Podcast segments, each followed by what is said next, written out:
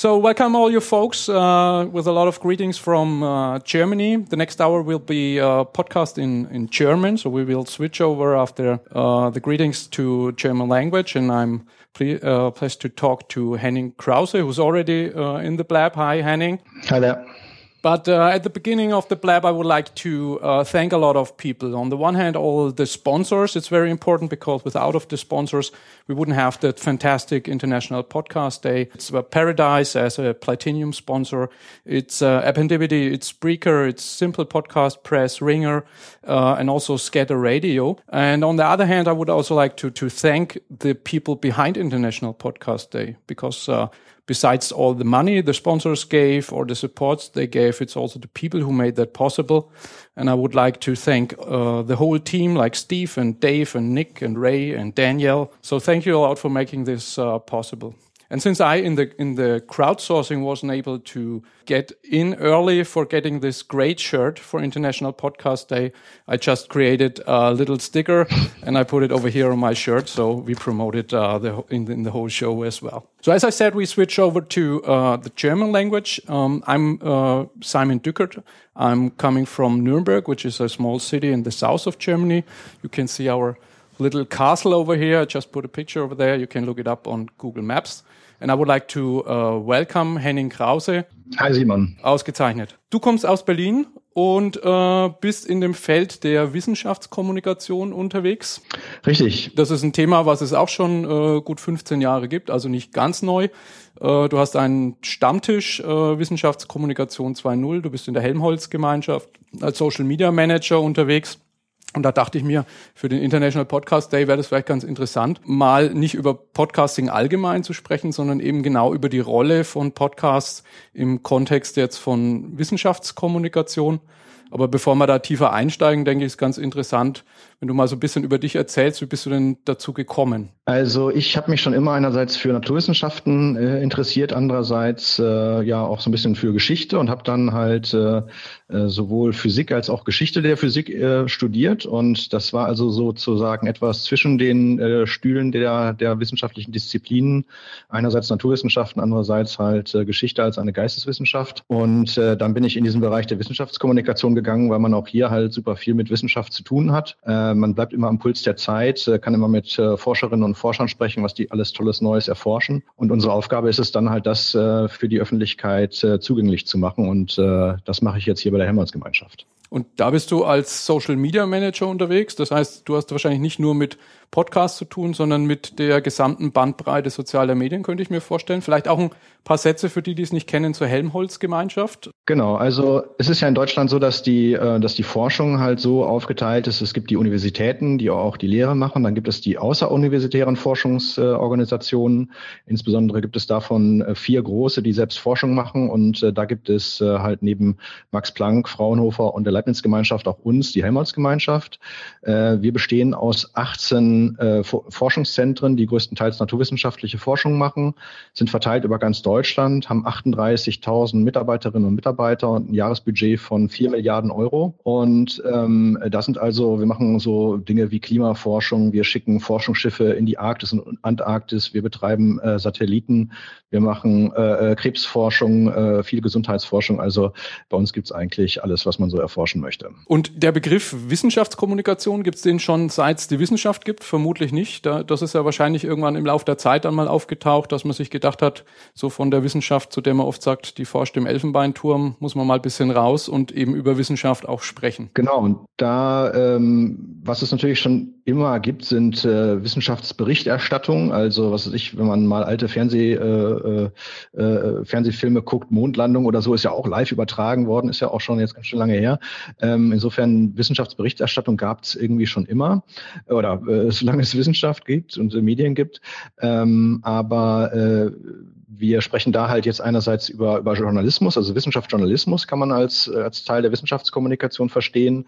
Was ich hier halt mache, ist Öffentlichkeitsarbeit für eine Wissenschaftsorganisation und das gibt's noch nicht so lange. Also die Wissenschaftsorganisationen und Unis sind ja eigentlich zum Forschen oder zum Lehren da und ähm, da stellt man sich dann vielleicht erstmal die Frage, warum sollte da, sollten da also ähm, jetzt äh, die Leute auch äh, wirklich darüber kommunizieren und, ähm, und nicht nur forschen. Und da hat so vor äh, 15 Jahren etwa also so, ein, äh, so eine Entwicklung gegeben, das nannte sich das Push-Memorandum. Push ist also ausgeschrieben äh, Public Understanding äh, of Science and Humanities. Und äh, das war also etwas, wo dann aus der Wissenschaft heraus es einen Impuls gab, äh, wo, wir, wo die Wissenschaft gesagt hat, wir müssen jetzt mal mehr Öffentlichkeitsarbeit über die Wissenschaft machen. Und Kommunikation, da gehört ja immer jemand dazu, der kommuniziert, der sendet und Kanäle und äh, Leute, an die es gerichtet ist. Wenn man jetzt mal so diese erste Phase als Wissenschaftskommunikation 1.0 bezeichnen würde, ähm, wie kann man sich das vorstellen? Ähm, so ähnlich wie PR in einem Unternehmen? Naja, also ich denke, es ist schon so, dass, äh, dass man einerseits halt mit, mit Journalisten äh, spricht, äh, weil man natürlich irgendwie äh, die Dinge, die man in die Öffentlichkeit tragen will über die, über die Wissenschaft, äh, die sollen ja auch möglichst weit verbreitet werden. Und da sind Journalisten und Journalistinnen natürlich klassischerweise eine gute Multiplikatoren. Und lange Zeit gab es ja auch nichts anderes äh, als solche Multiplikatoren. Und ähm, dann machte man natürlich Tage der offenen Tür. Man gab vielleicht eine Broschüre raus, die man an alle Interessierten verschickte.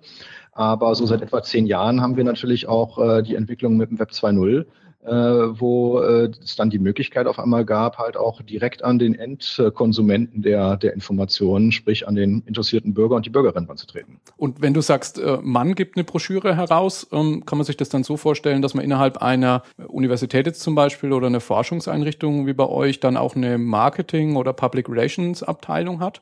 Also erstmal ist es natürlich so, dass diese äh, Organisationen natürlich in der Tat Kommunikationsabteilungen haben. Mal heißt es Kommunikationsabteilung, mal Pressestelle, mal gibt's noch ein extra Marketing, mal ist das damit drin. Das, äh, ich verstehe halt meinen Job hier als, als Öffentlichkeitsarbeit im besten Sinne, weil wir natürlich ähm, als öffentlich finanzierte ähm, äh, Einrichtung äh, aus meiner Sicht auch eine Bringschuld haben, der Gesellschaft äh, zu erklären, was wir hier machen und warum wir das halt äh, mit, mit dem öffentlichen Geld äh, verforschen hier. Also so ähnlich wie, wie der Begriff Science Dissemination, also Erkenntnisse aus der Wissenschaft sozusagen zu verbreiten oder auch das Schlagwort Open Science. Genau, wobei ähm, das halt, ähm, ja, als es noch Wissenschaftskommunikation 1.0 war, war das halt schon eine Art Einbahnstraßenkommunikation, äh, äh, weil man halt dann Dinge hinaus kommuniziert hat. Natürlich hat man auch, wenn beim Tag der offenen Tür mal eine Frage aufkam, die beantwortet. Aber ähm, was sich halt ja schon jetzt qualitativ äh, ganz stark ändert, ist halt genau dieses Verständnis, wenn wir halt dann äh, zur Wissenschaftskommunikation 2.0 kommen. Da geht es natürlich um Dialog, um Austausch, um Interaktion, um Diskussion, um Debatten. Das 2.0 kommt wahrscheinlich von dem Web 2.0, was es ja so äh, meines Wissens nach seit 2004, 2005 gibt, wo man so auf der einen Seite technische Dinge drunter versteht. Also äh, Weblogs waren sehr früh da, Wikis waren sehr früh da, ähm, soziale Netzwerke kann man vielleicht drunter verstehen. Äh, auf der anderen Seite aber, glaube ich, auch eine andere Nutzungsform dieses Netzes. Also nicht mehr so das Konsumierende, man, man äh, liest nur Sachen durch oder kauft und bestellt Dinge, sondern man kann mitmachen. Gibt auch das Schlagwort des Mitmachwebs. Ähm, ab wann würdest du sagen, hat man in der Wissenschaftskommunikation von 2.0 gesprochen und was waren da so die Anfänge? Also ich würde sagen, äh, die also was es zuerst in dem Bereich gab, wenn wir jetzt über, über Online-Kommunikation sprechen, äh, waren natürlich so Wissenschaftsblogs, die so ab, ich würde mal so sagen, 2006, 2007 irgendwie so im Bewusstsein der handelnden Personen dort wahrgenommen äh, worden sind. Äh, dass Wissenschaftler auch ohne Rücksprache mit der Kommunikationsabteilung einfach mal angefangen haben zu bloggen oder Wissenschaftsinteressierte, die irgendwie gar nicht in der Wissenschaft arbeiten, äh, einfach mal angefangen haben zu bloggen. Was man so unter Bürgerjournalismus verstehen würde, wäre so eine Art Wissenschaftsbürgerjournalismus. Genau. Und ähm, das ging halt so in meiner Wahrnehmung so ab 2006 äh, hat das halt so eine nennenswerte ähm, Impuls gehabt. 2000, Ende 2007 sind dann äh, und Anfang 2008 so Plattformen wie äh, scienceblogs.de oder scilogs.de äh, gegründet worden, damals irgendwo initiiert von, von Verlagen. Und dann haben sich natürlich auch die, die Wissenschaftsorganisationen äh, gedacht oder gefragt, äh, müssen wir damit aufspringen und äh, müssen wir da jetzt auch bloggen? Und ähm, ja, so ab, ab 2006 kenne ich dann erste Beispiele, wo das, äh, wo das dann passiert ist. Und äh, jetzt Beispiel Science-Blogs zum Beispiel, das sind dann so Aggregatoren, wo man sagt, da fließen, da fließen Blogs von verschiedenen Leuten zusammen oder eher so Gruppenblog-Plattformen? Genau, also da gibt's halt äh, alles Mögliche. Dort findest du irgendwie äh, äh, naturwissenschaftliche Forschung, geisteswissenschaftliche Forschung, da gibt's dann äh, Religionswissenschaftler, die bloggen, ähm, also alles Mögliche. Und ähm, äh, das ist sozusagen eine Blog Plattform, ein Portal, in dem es verschiedene äh, Blogs gibt. Du kannst auch nur den einen Blog über RSS abonnieren, ähm, aber man kann sich auch alle Blogs dort auf der auf der Homepage äh, angucken. Und das ist mittlerweile zu einem riesigen äh, ja, Pool von, äh, von, von, von Wissenschaftsinhalten, aber natürlich durch die Kommentare auch äh, von Diskussionen geworden, das also aus meiner Sicht mittlerweile ein echtes Kulturgut darstellt. Und jetzt hast du gesagt, Wissenschaftler haben auch angefangen zu bloggen. War das dann eher, äh, sagen wir mal, ohne Kenntnisnahme der äh, vorhin genannten Kommunikationsabteilungen aus der Wissenschaftskommunikation 1.0 oder war das gar gefördert oder wollte man das haben? Nee, am Anfang war das, äh, glaube ich, nicht irgendwie mit Rücksprache. Also äh, da, die haben dann auch einfach, ich meine, es gibt ja so, so Wissenschaftler, die haben so dieses Rampensaugen in sich, die stellen sich bei jedem Tag der offenen Tür auf eine Bühne, die ähm, äh, wollen gerne halt über ihre Wissenschaft erzählen und wenn die dann noch irgendwie technikaffin sind, dann fangen die auch einfach an zu bloggen, ohne da irgendwie eine Pressesprecherin oder einen Pressesprecher zu fragen.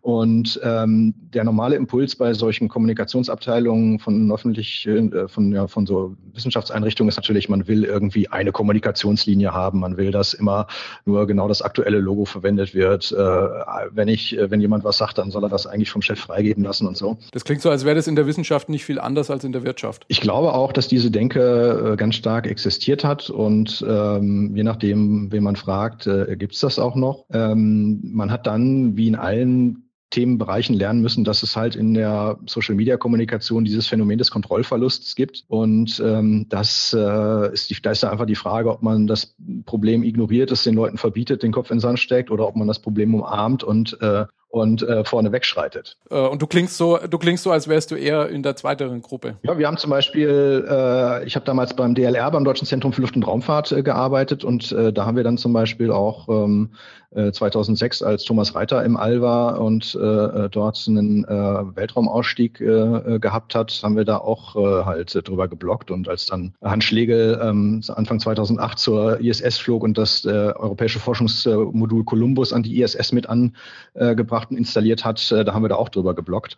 Und äh, das waren so die ersten Entwicklungen. Und äh, das haben wir dann ähm, dahingehend verstetigt, dass das DLR zum Beispiel 2010 äh, seine erste eigene Blogging-Plattform online gestellt hat und viele andere Wissenschaftsorganisationen sind, sind dann nachgezogen und haben auch andere Social-Media-Trends dann aufgegriffen. Jetzt ist ja im, im Wirtschaftsbetrieb beim Bloggen oft das Kritische, ähm, da könnte jemand Geheimnisse verraten, äh, patentrelevante Dinge.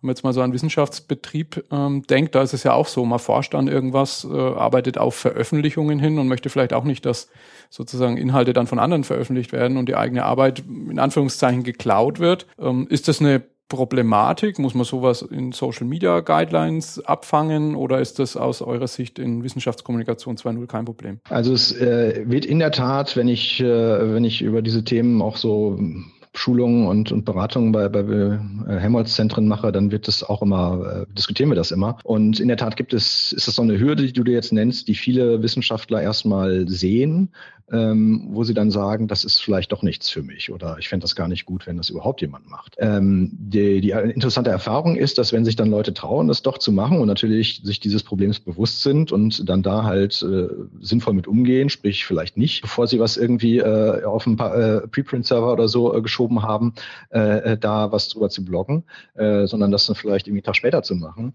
ähm, dass sie dann aber sehen, dass es trotzdem sehr positive ähm, äh, Auswirkungen haben kann, äh, zum Beispiel Beispiel, weil man halt erstens eigene Sichtbarkeit von sich selbst in der, in der Scientific Community irgendwie, ähm, ähm, äh, dass es aber auch ähm, dass die Leute auch sehen, ich bin halt hier auch wirklich von, von den Leuten, von den Steuerzahlern bezahlt und ähm, äh, da sollte ich vielleicht oder sollte ich eigentlich schon meine Arbeit auch transparent machen. Ich sollte ansprechbar sein, sollte das diskutieren, sollte es zur Diskussion stellen. Und äh, in der Tat ist es auch so, dass, dass Leute da auch positiven Mehrwert von mitnehmen, wenn sie dann also Feedback von, ja, teilweise sogar Nichtwissenschaftlern oder fachfremden Wissenschaftlerinnen und Wissenschaftlern kriegen. Und habt ihr sowas wie eine Social Media Guidelines, wo so der Rahmen geregelt ist? Also sowas ist natürlich auch, äh, auch ganz wichtig. Ähm, äh, Social Media Guidelines ähm, äh, zu machen.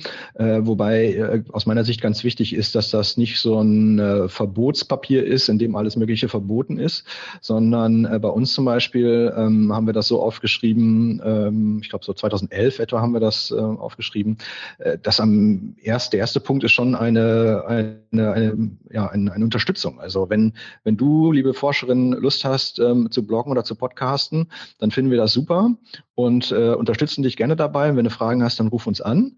Ähm, aber bitte bedenke, ähm, äh, dass natürlich irgendwie Geheimhaltung gilt. Ähm, das sind ja auch alles keine rechtlich neuen Dinge, die mit Social Media das erste Mal aufgekommen äh, äh sind, sondern das sind ja alles Dinge, die man aus dem Arbeitsvertrag äh, ableiten kann, aus sonstigen ähm, äh, ja, äh, Vereinbarungen und rechtlichen Regelungen. Und äh, die äh, war natürlich, wenn jemand einen Leserbrief zu einer Zeitung geschrieben hat, durfte er auch äh, äh, davor keine Geheimnisse verraten. Es ist halt jetzt so einfach, auf Publish zu drücken. Und ähm, äh, das war halt so ein bisschen die neue Qualität. Und da äh, aus meiner Sicht heißen die Social Media Guidelines, kannst du zusammenfassen in, wenn ihr, wenn ihr äh, Social Media machen wollt, super, äh, aber bitte Gehirn einschalten und wenn ihr Fragen habt, dann ruft uns an. Also so kann man das eigentlich zusammenfassen. Also gar keine vielen neuen Regeln, sondern einfach nur Sensibilisierung für Regeln, die bestehen und die man vielleicht mit den Medien einfacher brechen kann heute. Ja. Gut, es gibt ja im Social Media Bereich, da gibt es so äh, Übersichten. Am Anfang, als es losging, hat man mit diesen Logo-Tapeten angefangen, mit den ganzen Diensten. Das ist dann unübersichtlich geworden. Dann gab es so Dinge wie das Social Media Prism, was mal versucht hat, so Systemklassen aufzuzählen, Microblogs, Wikis und so weiter. Ähm, wenn du jetzt mal in die Praxis von Wissenschaftskommunikation 2.0 reinschaust, was sind denn da so die Top 5 oder Top 10 Dinge, die da gemacht werden. Ich kann ja ganz verschiedene Dinge tun. Du hast schon Bloggen genannt, wir sprechen hier über Podcasten, man könnte sich Vlogging vorstellen, man könnte äh, Snapchat machen, also das ist ja unglaublich groß. Gibt es da schon so Muster oder Trends, wo du sagst, das ist was, was sich bewährt, was man auf jeden Fall tut oder was viele tun? Ja, ich meine, ein ganz wichtiges Kriterium äh, für uns in der Öffentlichkeitsarbeit ist natürlich, wo erreichen wir äh, viele Leute und wo erreichen wir äh, Leute, die halt für uns relevant sind. Und ähm, da ist natürlich schon irgendwie ähm, in der Social-Media-Kommunikation Kommunikation ist schon Facebook noch irgendwie so ein Platzhirsch. Äh, wenn man sich einfach die Nutzerzahlen in Deutschland anguckt, äh, die letzte Zahl, die ich da kenne, die ist jetzt auch schon irgendwie ein paar Monate alt, aber die letzte Zahl, die ich da äh, kenne, sind irgendwie in Deutschland 28 Millionen äh, Facebook-Nutzer und äh, da kannst du nicht dran vorbei irgendwie. Ne? Und, und, das heißt dann, ähm, Facebook heißt dann eine Seite oder eine Gruppe ja. oder Fanpage? Ja, also eingebürgert hat sich da eigentlich, dass man, dass man so Seiten hat, so Fanseiten und äh, dass man da halt dann ansprechbar ist äh, für, äh, für alle Interessierten und seine, seine Themen da äh, zur Diskussion stellt. Und was aber natürlich mittlerweile Facebook äh, schon überholt hat, auch wenn es nicht wirklich in dem Sinne so ein klassisches äh, soziales Netzwerk ist, das ist halt WhatsApp, äh, das äh, ja dann sozusagen unter diesem Schlagwort Dark Social irgendwie äh, gefasst werden kann.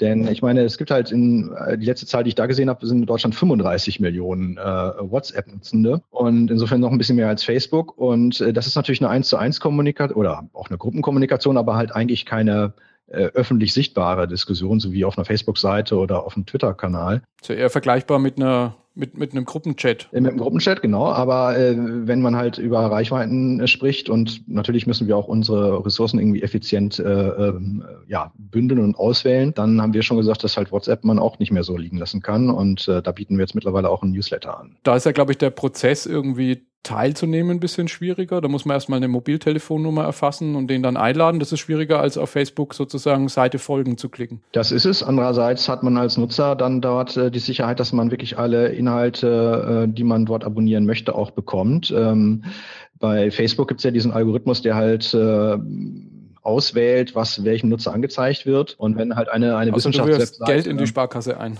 Du kannst Geld in die Sparkasse einwerfen und ich verstehe auch, es ist äh, eigentlich ein kostenloser Dienst Facebook und ich verstehe auch, dass die, äh, dass die Geld verdienen müssen. Es ist nur ein bisschen schade, dass wenn, äh, was weiß ich, äh, tausend Leute gesagt haben, sie abonnieren jetzt hier diese Wissenschaftsseite oder werden Fan dessen, dass dann halt ähm, in den letzten Monaten halt die, die, die Raten und Prozentzahlen derjenigen, die das wirklich angezeigt bekommen haben, so stark gesunken sind. Und wenn du dir wirklich sicher sein willst, dass du ähm, eine News bekommst ähm, und diese Kulturtechnik RSS-Feed hat sich ja leider nicht so ganz durchgesetzt, ähm, dann äh, ist im Moment, glaube ich, äh, the way to go, äh, ein WhatsApp-Newsletter zu abonnieren. Und äh, in Richtung Facebook macht ihr das oder macht, macht man es in Wissenschaftskommunikation 2.0 dort äh, Budgets einzustellen, um Posts zu pushen? Oder? Ich kenne Leute, äh, kenne Organisationen, die das machen. Ähm, ich persönlich habe das auch öfter ausprobiert, aber bin damit nicht glücklich geworden und kann das für ja, also für mein, für, ich habe festgestellt, sehr viel mehr Reichweite kriegt man, wenn man dann andere Leute, die irgendwie äh, auch im Thema unterwegs sind, äh, bittet, das eigene Posting zu teilen, wenn man es denn unbedingt äh, ja, verbreiten will. Okay, haben wir Face Facebook und WhatsApp, Blogs hast du genannt, sind ein Thema noch oder nicht mehr? Äh, ich finde schon, ja, weil also ähm, ich meine, wir sprechen halt bei bei vielen Social Media äh, Trends sprechen wir doch über sehr kurze Inhalte, also im Extremfall halt 140 Zeichen auf Twitter. Äh, Blogs äh, genauso wie Podcasts sind halt eine super Möglichkeit halt auch äh, ja detaillierte, ausführliche Informationen irgendwo online zu stellen und ähm, ja, das äh, läuft nach wie vor nach wie vor gut, denke ich. Es war ja in dem, in dem Podcast vorher, weiß nicht, ob du es gehört hast, äh, da war eine Kollegin, die äh, gesagt hat, sie ist eher ein visueller Mensch. Ähm, sie kann mit den Texten nicht so viel anfangen. Blogs sind ja meistens in der Langform auch eher textlastig mit ein paar Standbildern. Twitter ist sehr textlastig.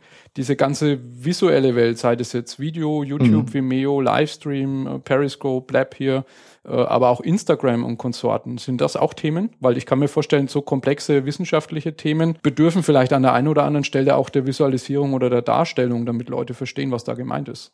Auf jeden Fall. Also ähm, äh, das, da gibt es natürlich ganz, ganz viel. Also wenn irgendwo ein Live-Event ist, dann äh, machen auch Wissenschaftsorganisationen mittlerweile einen Periscope-Stream, Periscope-Stream. Äh, wenn ähm, es gibt äh, natürlich auch auf YouTube äh, tolle Wissenschaftskanäle. Also ähm, auch da wiederum natürlich nicht nur von Institutionen, sondern auch von äh, ja einfach YouTubern, die äh, die zu Wissenschafts- oder Wissensthemen auch dort ganz viel ähm, online stellen. Instagram, äh, also wenn ich zum Beispiel hier die NASA sehe, wenn die jetzt neulich da beim Pluto vorbeigeflogen sind, die, wenn die da die neuen Pluto-Bilder ähm, auf, auf Instagram stellen, dann äh, hat das hier schon Justin Bieber-artige Interaktionsraten zieht das nach sich. Und äh, was wir nebenbei noch, äh, nicht nebenbei, was wir halt auch im Bereich visuelle Kommunikation machen, ist hier hinter mir äh, das Plakat, ist unser, unser Comic. Also wir machen einen, einen Wissenschaftscomic und der erscheint einmal im Monat äh, im, im Netz, ist, ist kostenlos und unter Creative Commons Lizenz und stellt immer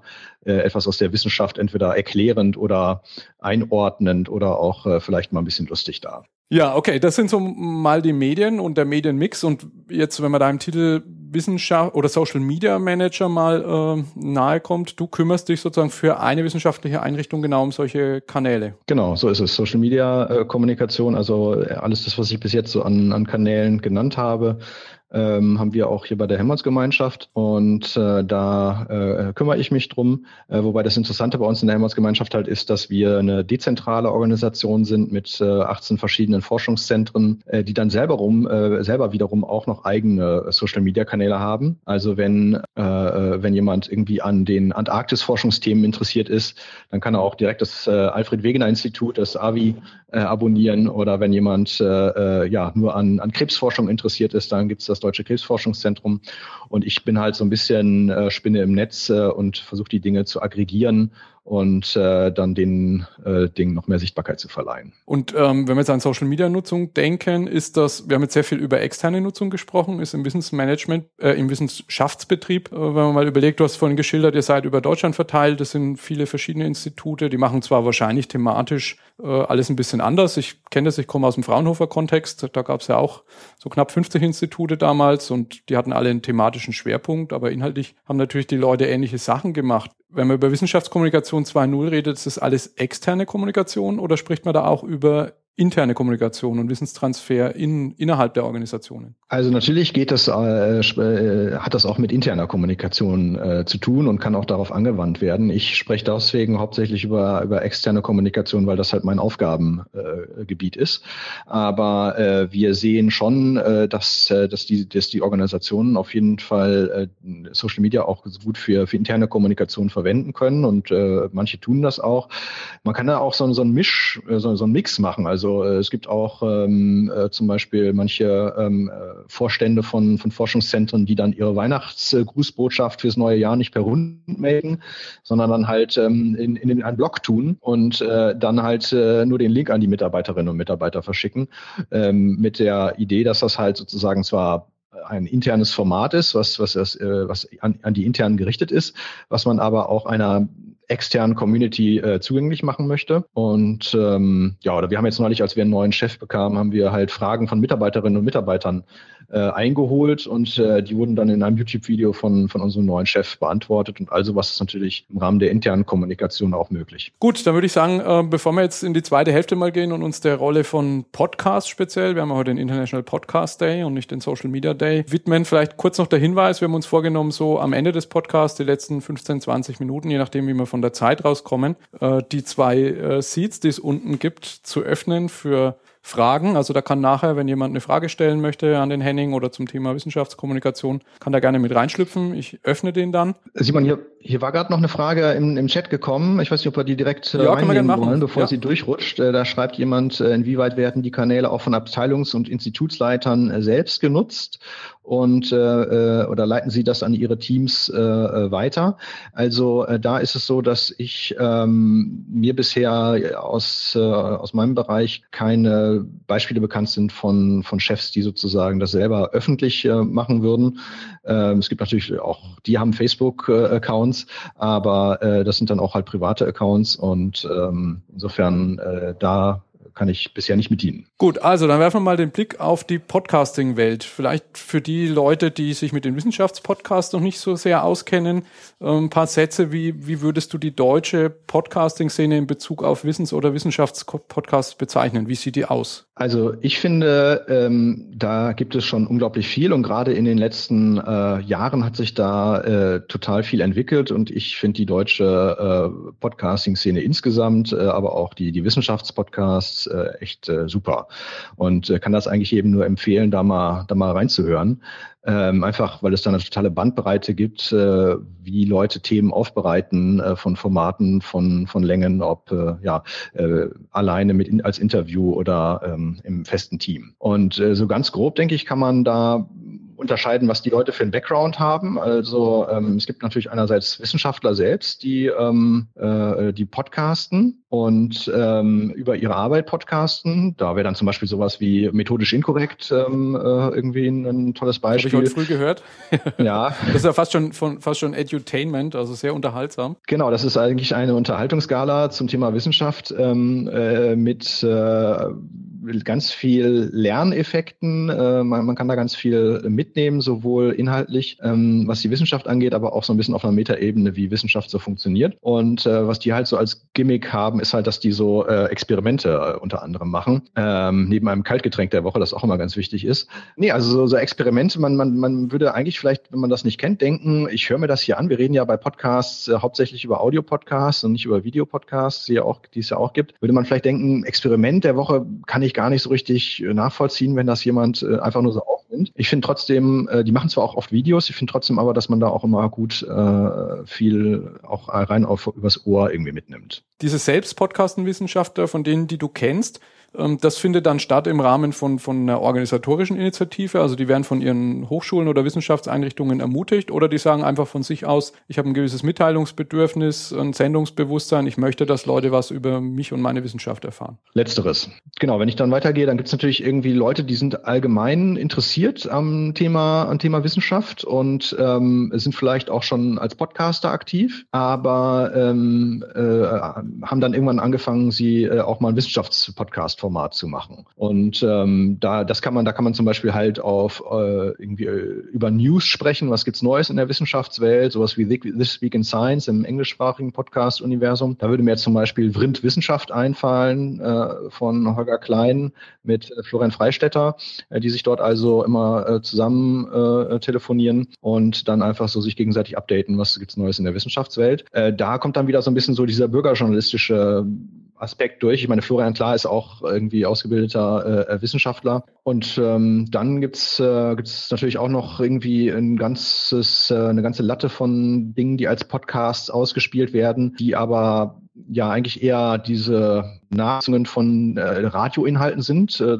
insbesondere halt aus dem öffentlich-rechtlichen Sektor. Ähm, da fällt mir halt zum Beispiel Deutschlandfunk Forschung aktuell ein, wobei das halt so ganz kurze Stücke sind, die nicht gerade Podcast-typisch sind. Äh, die haben dann zwar auch mal so ein 30-Minuten-Format, äh, Wissenschaft im Brennpunkt am Sonntag, äh, Nachmittag, äh, was da, da kommen natürlich so aufwendig produzierte Stücke raus. Also das sind so die Christian Grasses der, der Radiowelt. Und dann gibt's halt noch so Auftragsproduktionen, ähm, äh, die halt wir zum Beispiel machen, äh, wo ich äh, zwei von ähm, mit angestoßen habe, äh, wo dann halt Wissenschaftsorganisationen sagen, das ist eigentlich ein tolles Medium und äh, da äh, gibt es total äh, interessierte Leute in der Zuhörerschaft, aber auch ähm, bei den Podcasterinnen und Podcastern und die ähm, äh, will man vielleicht auch erreichen. Und äh, äh, das Tolle am Podcast ist halt, dass, dass man da halt ja den Leuten nicht wirklich Zeit klaut, weil man diese Dinge ja auch äh, konsumieren kann in Zeiten, in denen man irgendwie sonst nichts machen kann, also kein Video gucken kann oder nicht lesen kann beim, beim Autofahren oder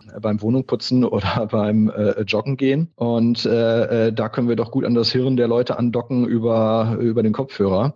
Und da haben sich dann die Wissenschaftsorganisationen auch irgendwann gesagt, wir müssen eigentlich auch mal hier was im Bereich äh, Podcast tun und haben dann dort Leute beauftragt, was, was zu machen. Und ja, da können wir noch ein bisschen drüber sprechen. Ja, genau, da können wir jetzt auch äh, mal drauf eingehen. So, du hast gerade schon erwähnt, du hast zwei Podcasts mit angestoßen. Wie bist du denn mit dem Thema Podcasting überhaupt in Berührung gekommen? Ab wann hast du gesagt, das ist was für mich, meine Arbeit, meine Organisation? Und äh, welche beiden Podcasts waren das dann? Also ich äh, habe schon ja lange Podcasts äh, gehört, auch wenn ich das nicht unbedingt in der typischen angefangen habe in dieser typischen Abo-Funktion, in der ich das jetzt mache. Also ich habe irgendwie Ende der 90er mit Chaos Radio bin ich irgendwie eingestiegen und ähm, äh, da gab es dann halt auf, auf Fritz diese Sendung äh, zu Computer und äh, digitalen Gesellschaftsthemen und äh, dann habe ich, ähm, ja, als ich 2006 äh, mit der Uni fertig war und dann anfing zu arbeiten, habe ich äh, angefangen, ganz viele Podcasts zu hören. Und äh, irgendwann ähm, hatten, äh, und wir sprechen jetzt als erstes, habe ich da beim DLR, Deutsches Zentrum für Luft- und Raumfahrt, gearbeitet und wir sprechen jetzt über den Raumzeit-Podcast. Ähm, jedenfalls, äh, da haben sich dann die Europäische Weltraumorganisation ESA und äh, das DLR ähm, äh, zusammengetan und haben gesagt, äh, wir müssen eigentlich in diesem Bereich äh, Wissenschaftskommunikation über Podcasts mal was machen. Und ähm, dann haben der Andreas Schepas und ich, der bei der ESA in, in Darmstadt arbeitet, halt ähm, äh, mal rumgeguckt, wer könnte das für uns machen. Genau, das war im November 2010, als wir den äh, gelauncht haben, dann mit, mit Tim Pritlove als, als Moderator.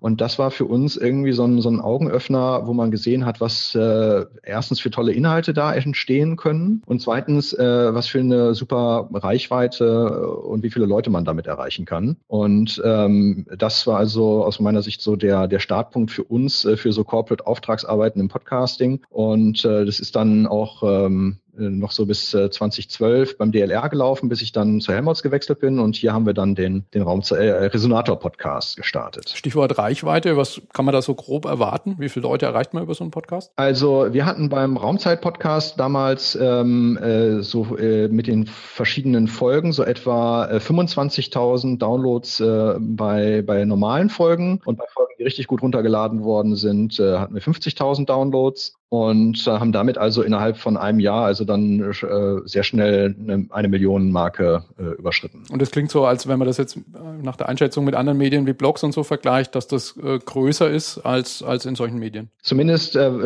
also zumindest was was was unsere eigenen Darstellungsformen von von Wissenschaftsorganisationen angeht, ist das also äh, eine super Reichweite und wenn du dir dann den Tausender Kontaktpreis für die Erstellung eines solchen Produkts ausrechnest, dann ist es eigentlich wirklich geschenkt. Ja, guter Hinweis vielleicht für andere Wissenschafts Organisation. Auf jeden Fall. Ähm, und vom Konzept, was waren die Inhalte der Episoden? Also wie habt ihr das inhaltlich aufbereitet? Das war also ein Interviewformat, äh, wo dann also äh, ein Moderator ähm, äh, halt mit einem, einer Forscherin oder Forscher ähm, oder auch einem Astronauten oder so äh, gesprochen hat und man dann halt ein Thema äh, dort äh, bespricht, was derjenige, der halt dort dann der, der Experte ist, halt ähm, darüber äh, was Auskunft geben kann.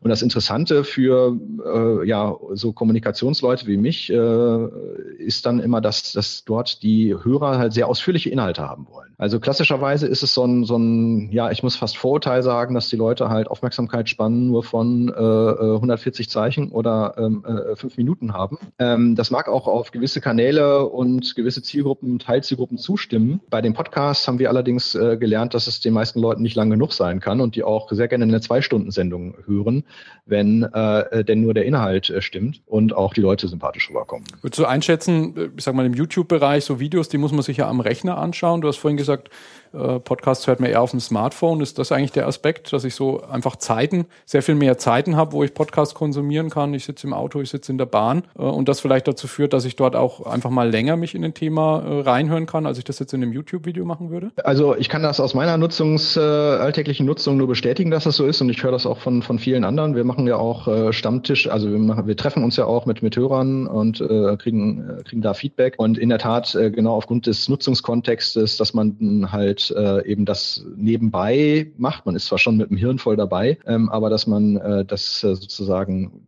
in Todzeiten macht, die man anders nicht sinnvoll nutzen könnte, wie Autofahren oder so, äh, ist es in der Tat so, dass da die Leute halt gewillt sind, auch länger zuzuhören. Und für uns ist es halt ein tolles Feedback, wenn sie dann irgendwie sagen, es hätte eigentlich noch länger sein können. Und hast du, äh, das hast gesagt, Resonator-Podcast war dann der Nachfolger aus der Helmholtz-Gemeinschaft heraus, im, im, Wesentlichen das gleiche Konzept übernommen? Genau, äh, gleiches, äh, gleiches Konzept. Ähm, äh, ein äh, Moderator, der Holger Klein, der halt aus diesem äh, Vrind, äh, sein, in seinem, mit Vrind sein Podcast-Universum da hat, ähm, äh, der reist auch für uns äh, durch die, durch die äh, Gegend und geht zu den Helmholtz-Forschungszentren und interviewt dort äh, äh, Leute. Und das wird halt als ausführliche 1 zu 1 Gespräche, ähm, wie, wie natürliches Gespräch halt auch nicht nur aufgezeichnet, sondern auch äh, als solches veröffentlicht. Und äh, da sind wir auch sehr zufrieden, wie das läuft. Und ist der Raumzeit dann, den gibt's ja heute, glaube ich, nicht mehr, oder? Das 2013 erwähnt als Enddatum? Der ist ähm, zumindest als offizielle Auftragsarbeit, den äh, DLR äh, und ESA äh, beauftragt haben, ist der so ausgelaufen. Der Tim hat, hat das Raumzeit übernommen und äh, will das weitermachen. Es sind jetzt noch nicht so viele Episoden erschienen, aber ich äh, höre aus seiner Richtung, dass das äh, also da bald weitergeht. Und das heißt, es hängt so ein bisschen dann auch im Wissenschaftsbetrieb an Personen. Also du als jemand, der von Podcasts im Kontext von Wissenschaftsbetrieb Wissenschaftskommunikation überzeugt ist, startet es gleich wieder, wenn man da hingeht. Aber es ist noch nicht so der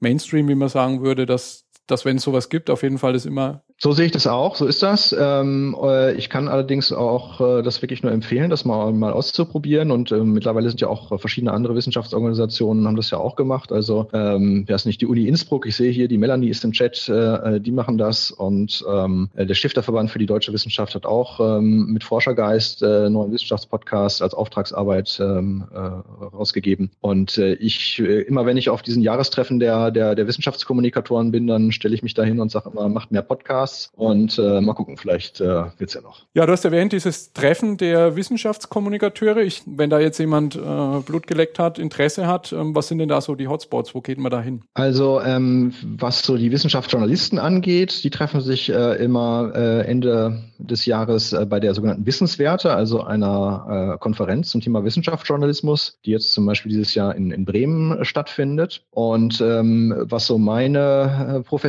angeht, die Öffentlichkeitsarbeit Mitarbeiter, Wissenschaftskommunikatoren und Pressesprecher und Pressesprecherinnen. Da gibt es das sogenannte Forum Wissenschaftskommunikation, das äh, von Wissenschaft im Dialog ähm, organisiert und ausgerichtet wird, äh, wo man sich einmal im Jahr trifft. Dies ist dieses Jahr in Nürnberg übrigens. Äh, ah. Simon, vielleicht willst du vorbeikommen. Das ja. ist, ist Ende, Ende November, Anfang Dezember. Genau, und das wechselt immer seine Location und dieses Jahr ist es, ist es in Nürnberg und da äh, wird, äh, äh trifft man sich äh, und tauscht sich aus, was so die neuesten Trends in der Wissenschaftskommunikation Ja, super. Ich poste mal den Link, das sieht man auch schon auf der Webseite, ist ganz groß die Burg, die ich auch im Hintergrund habe. Also da werde ich auf jeden Fall gleich nachher in den Kalender schauen, ob das passt. Ähm, ja. Wenn du mal so den Diskurs in den letzten Jahren, also ich vermute mal, du wirst oft auf solchen Veranstaltungen sein, dich mit Leuten austauschen, hast ja auch diesen Berliner Stammtisch Wissenschaftskommunikation 2.0, also den Eindruck über die letzten Jahre verfolgst und das Thema Podcasting dagegen spiegelst. Ist das so, gibt es da jetzt einige, die sich damit äh, beschäftigen, das tun und es stagniert oder äh, geht es eher zurück oder hast du das Gefühl, es wird eher Trend und es wird eher mehr? Du meinst jetzt äh, die Nutzung von Podcasts die Nutzung in der, von, in der genau, Wissenschaftskommunikation? Richtig, ja. Es gibt in der Tat, ich habe ja gerade gesagt, gibt ein paar neue Entwicklungen, ähm, äh, habe ich ja schon genannt. Äh, äh Melanie und äh, äh, Michael Sonnabend und Tim Püttloff mit, mit, mit Forschergeist. Äh, da gibt es was, was sich in den letzten Jahren bewegt hat.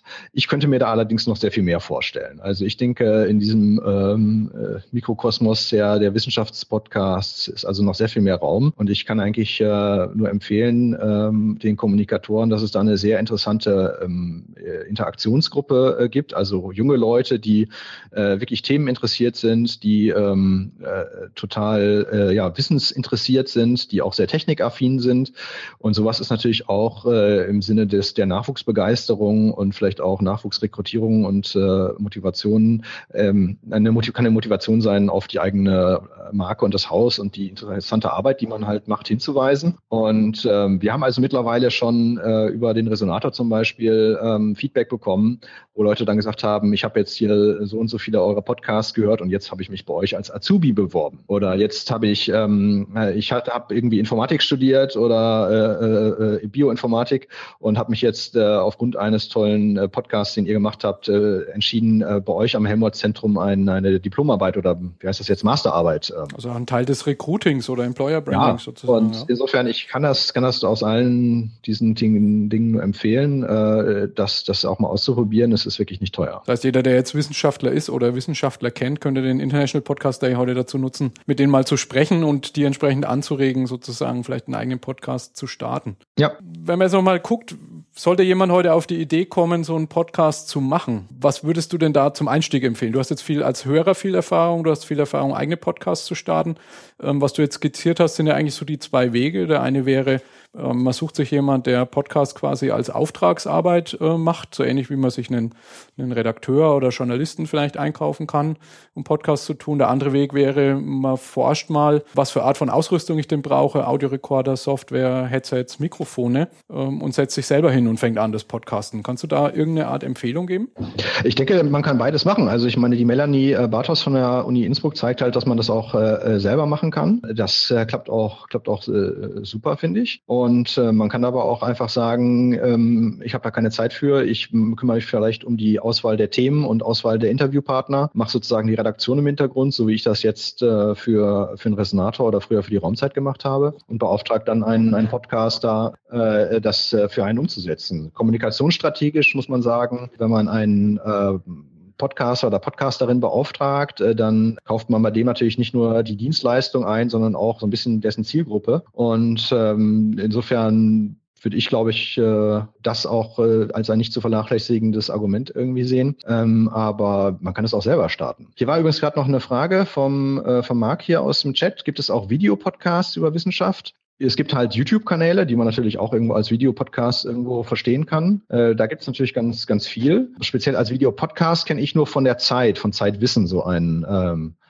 ein Format, aber das ist sozusagen auch eher was von einem klassischen Medium. Bild mir ein, wenn jetzt jemand sich für Wissenschaftspodcasts interessiert, ich habe in deiner Timeline mal gesehen, einen Link auf eine kuratierte Liste oder Sammlung von Wissenschaftspodcasts. Das ist ja immer ein bisschen mühselig, wenn man sich so durch den iTunes Store erstmal durchklickt und rausfinden muss, was gut ist. Ähm, erinnere ich mich da richtig oder? Genau, ich habe das mal verblockt, äh, einfach weil ich so viele tolle, äh, äh, ich, ich finde, dass es so viele tolle Wissenschaftspodcasts gibt und das ist so eine kuratierte Liste, genau wie du sagst, im Prinzip eine Linkliste. Äh, da kann man auf Wissen wissenschaftspodcasts.de, also im Plural, ähm, äh, gehen und äh, der, jemand hat auch eben den Chat schon im, äh, den Link schon im Chat gepostet. Äh, äh, da kann man drauf gucken. Da sind ein paar Empfehlungen von mir und äh, man kann sich auch die ganze äh, Latte der Podcasts als eine abonnierbare OPML-Datei runterladen dann hat man die alle gleich in seinem Podcatcher drin. Gut, jetzt kann ich mir vorstellen, so viel Podcast-Erfahrung wie du hast, wahrscheinlich hat nicht alles geklappt oder ist auch mal was schiefgegangen. Wenn wir mal so über Lessons Learned sprechen, gibt es da auch was? Oder war für dich jetzt die letzten äh, sieben, acht, neun, zehn Jahre Podcasting einfach ein Straight Run, der komplett geklappt hat? Oder hast du da Erfahrungen gemacht, wo du sagst, oh, das hatte ich mir anders vorgestellt, da ist was anderes rausgekommen als gedacht? Also ich muss halt sagen, dass ich halt äh, an diesem Format so toll finde, dass man damit wirklich äh, in Interaktion mit den Hörerinnen und Hörern treten kann. Und das, äh, das versucht, die, die Öffentlichkeitsarbeit von Wissenschaftsorganisationen versucht das immer mit ganz verschiedenen Mitteln und äh, Podcasts sind dafür wirklich eine, eine, eine gute, äh, sehr gute Möglichkeit, weil die Leute halt sehr offen sind, einem Feedback zu geben. Und das, das macht schon Spaß und das ist super. Fails, naja, also ich kann mich, man kann sich zum Beispiel natürlich bei den Downloadzahlen kann man sich immer mehr vorstellen. Zehn Prozent mehr, 20 Prozent mehr, äh, da ist einem keiner böse drum. Äh, wenn man irgendwie noch mehr Kommentare kriegt, ist noch besser. Jetzt da ist dann immer die Frage, ist man mit irgendwas äh, zufrieden, mit der Menge der Interaktion oder mit den Downloadzahlen oder so. Also ich bin damit bisher echt sehr zufrieden. Lessons learned. Man muss natürlich, bevor man sowas, bevor man so ein Gespräch, das wird ja nicht live gestreamt, im Gegensatz zu vielen anderen Podcasts, sondern es ist halt halt auf Konserve aufgezeichnet. Da muss man schon mal durchhören und gucken, dass da, äh, ich meine, Plaudern aus dem Nähkästchen ist schön, äh, wenn das ein Wissenschaftler mal tut, aber ähm, äh, bevor, man muss vielleicht die Leute auch davor beschützen, äh, wenn sie dann vielleicht irgendwie über andere Leute schlecht reden oder so. Äh, muss man dann schon mal rausschneiden, wobei das ist jetzt bei den, wir haben 60 Folgen im Resonator und ich weiß gar nicht, wie in der Raumzeit wie viele, das ist da ein, zwei Mal vorgekommen und äh, dann ist das auch gut. Im Chat fragt der Amu to Tweet, ähm, sind Wissenschaftspodcasts auch getaggt, um präzi äh, präziser suchen zu können? Das muss man jetzt wahrscheinlich auf die einzelnen Podcast-Portale oder Verzeichnisse irgendwie runterbrechen. Also Gibt es irgendwie einen Weg, wie man Wissenschaftspodcasts dediziert findet, außer so kuratierte Listen, ähm, die du jetzt erstellt hast zum Beispiel? Ja, gute Frage. Also getaggt sind sie natürlich innerhalb der einzelnen Portale. Also wenn du bei uns im Resonator nach Krebsforschung suchst, dann findest du alle äh, Podcasts-Episoden äh, zur Krebsforschung.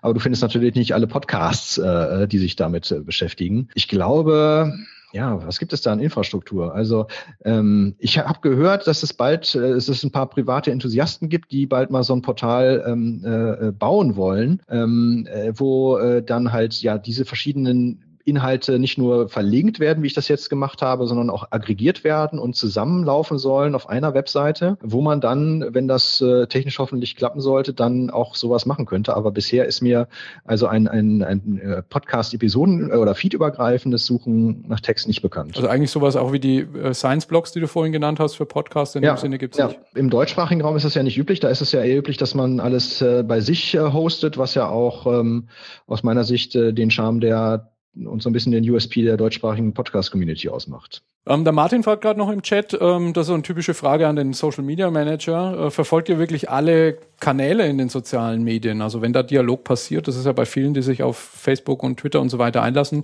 die haben Angst, dass dann ganz viele Leute kommen mit Fragen und äh, man sich damit beschäftigen muss. Also hast du da als Social Media Manager alles im Blick und wie viel Arbeit ist es für dich? Also in der Tat ist es so, dass diese Ängste, dass es die gibt, insbesondere dann, äh, bevor man äh, sich damit wirklich beschäftigt. Und äh, wenn man sich damit beschäftigt, dann merkt man, dass äh, dass man das alles auch, äh, ja, dass diese Ängste gar nicht so gerechtfertigt sind. Es gibt äh, ganz viele Social-Media-Kanäle und wir sind auf, auf vielen aktiv und ähm, äh, ich äh, kümmere mich da, weil der Martin das auch fragt, hier bei, bei der Helmholtz-Gemeinschaft in der Geschäftsstelle hier in Berlin da alleine drum.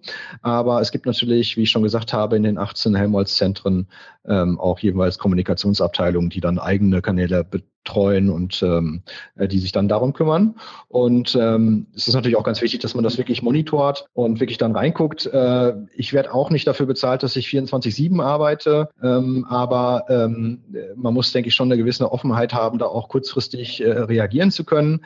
Das meiste ist aber auch äh, gut planbar und äh, man äh, kann das alles hinkriegen. Und der Ohne Kuh hat unten noch gefragt, das ist auch eine ganz spannende Sache, von Podcasts wird ja oft gesprochen als Blase oder Nische, also als so ein, man könnte sagen, so ein, so ein abgeschlossener Kreis von Leuten, die sich gegenseitig ihre Podcasts anhören und immer interessant natürlich auch, um Reichweite zu erhöhen. Wie finde ich denn neue? Also wie finde ich Hörer außerhalb der Podcast-Community?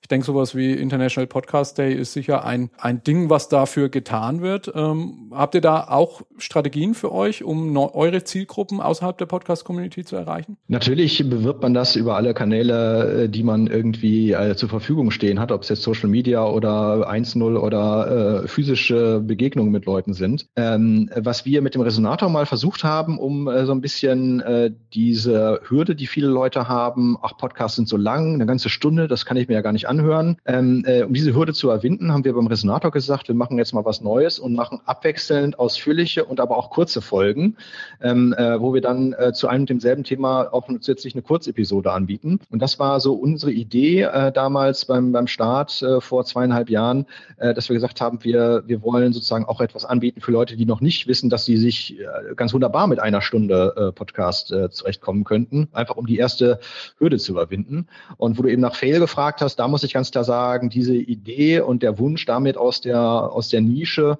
aus der kleinen äh, Podcast-Hörerschaft herauszutreten, das äh, haben wir damit leider äh, nicht erreicht. Insofern, das war unser Versuch, aber äh, die Podcast-Community ist ja innovativ genug, äh, wenn man an, an Podlove und äh, so denkt.